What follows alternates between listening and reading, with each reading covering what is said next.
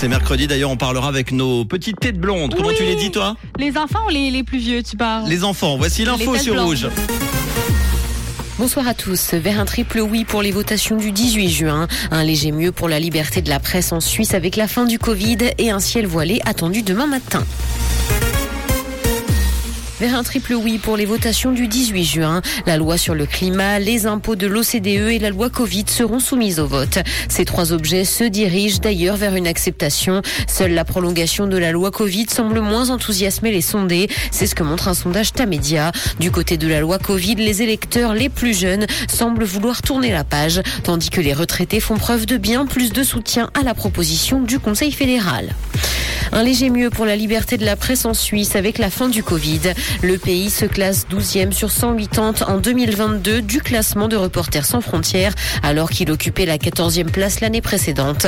Certains aspects restent cependant encore problématiques. Les journalistes suisses risquent jusqu'à 3 ans de prison pour des reportages basés sur des fuites ou des vols de données bancaires, même en cas d'intérêt public et si les données sont vérifiées.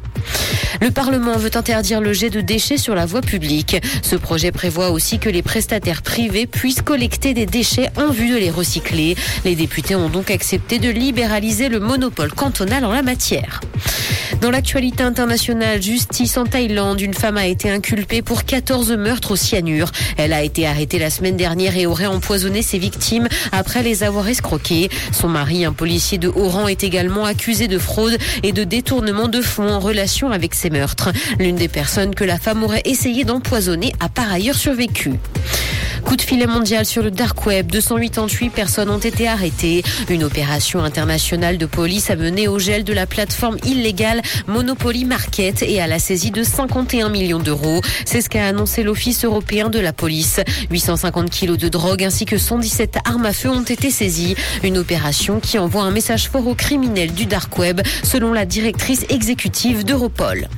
Carnet rose, Serena Williams a annoncé sa deuxième grossesse pendant le Met Gala. La joueuse de tennis américaine a affiché un ventre arrondi ce week-end pendant l'événement qui se tenait à New York. Elle a déjà accueilli un petit garçon né en 2017, prénommé Alexis Olympia. La sportive qui a remporté 23 tournois du Grand Chelem et de nombreuses médailles d'or aux Jeux Olympiques a fait ses adieux au tennis pendant l'US Open à New York. Le ciel sera dégagé ce soir et il sera voilé demain matin. Côté température, le mercure affichera 7 degrés à Nyon et Yverdon, ainsi que 8 à Lausanne et Montreux. Bonne soirée à tous sur Rouge. C'était la météo, c'est rouge.